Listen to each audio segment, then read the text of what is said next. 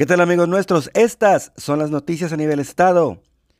En Torreón, Coahuila, el gobernador Miguel Ángel Riquelme Solís presidió la 74 reunión del Subcomité Técnico Regional COVID-19 Laguna, en la que hizo un llamado a la población a seguir manteniendo las medidas sanitarias para evitar contagios. El mandatario estatal comentó que hay un incremento en la positividad de casos de COVID-19 en esta región, pero nada que alarme, señaló que las tres olas que han pasado indican que no han sido por la liberación de actividades, sino que es algo normal que se incremente en esta época invernal. Si la semana entrante hay un incremento en los casos, deberán ir controlando las partes muy encerradas para contener el que vayan a aumentar en diciembre, sostuvo el mandatario estatal. Riquelme Solís mencionó que la temporada puede elevar los casos, pero que en Coahuila ya se está acostumbrando a cómo tratarlos, por lo que analizarán para la siguiente reunión cómo se comportan los indicadores para tomar decisiones y hacer las recomendaciones pertinentes.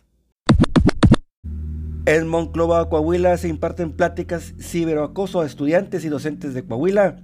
con el objetivo de fortalecer los conocimientos del estudiantado en materia de ciberseguridad, además de reducir las posibilidades de ser víctimas de este delito. La Dirección de Prevención Social de la Violencia y de la Delincuencia de la Secretaría de Gobierno del Estado continúa impartiendo pláticas en planteles educativos de Coahuila. Luisa Ivonne Gallegos Martínez, titular de la dirección, señaló que en esta ocasión se llevó a cabo la plática Cómo prevenir la violencia digital, el ciberacoso, a las y los alumnos del Colegio México Montessori en el municipio de Monclova.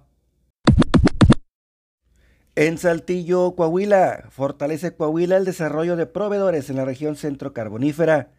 con la finalidad de impulsar la reactivación económica de las regiones centro y carbonífera del Estado y facilitar oportunidades de negocios, se realizó el evento virtual de desarrollo de proveedores. Los proveedores coahuilenses tuvieron la oportunidad de dar a conocer sus productos y servicios con grandes empresas y donde se contó con la participación de distintas empresas como Merco, Express 57, Hotel 1800, Hotel La Rosa de Oro, Restaurante La Estaca, Restaurante La Casona, Hotel Plaza y Hotel María Elena. En el evento virtual, 15 proveedores ofrecieron sus productos naturales elaborados a base de miel, café molido y en grano, artículos de decoración, snack, dulces artesanales, servicios de comunicación, servicios de capacitación, salsas y servicios digitales, entre otros. En más información de Saltillo, Coahuila celebra sus 45 años el Centro Cultural Santanita, en la capital,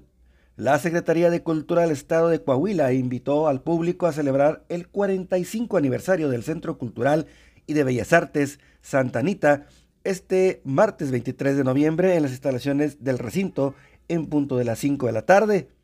Contando con un cupo limitado de asistencia, entrada gratuita y las medidas de higiene correspondientes, como el uso permanente de cubrebocas y aplicación de gel antibacterial, la ceremonia se dio, se dio presidida por Ana Sofía García Camil, secretaria de Cultura de Coahuila, quien además de inaugurar el evento ofreció unas palabras en homenaje al talento que durante más de cuatro décadas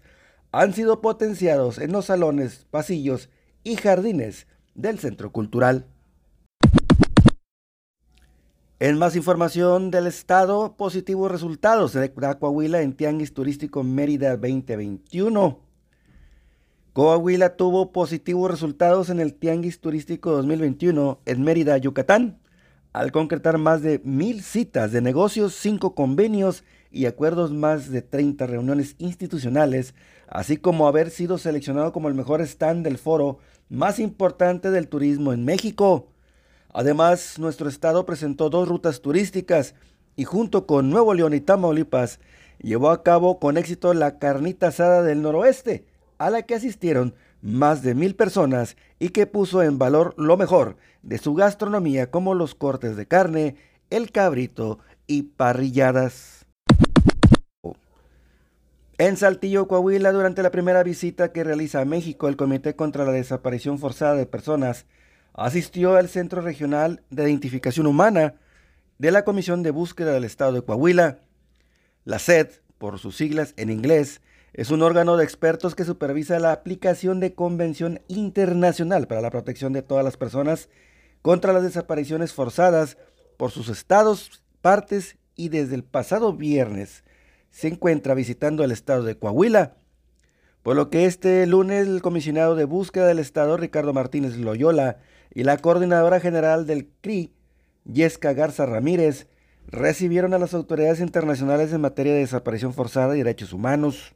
En una reunión de trabajo, los funcionarios estatales expusieron los protocolos de actuación en la búsqueda e identificación humana. Así explicaron el proceso de las cinco exhumaciones con enfoque masivo realizadas en el 2021 y el análisis post-mortem que se llevó a cabo. Posteriormente, las autoridades recorrieron las diferentes áreas del laboratorio forense, donde pudieron interactuar con expertos del CRI.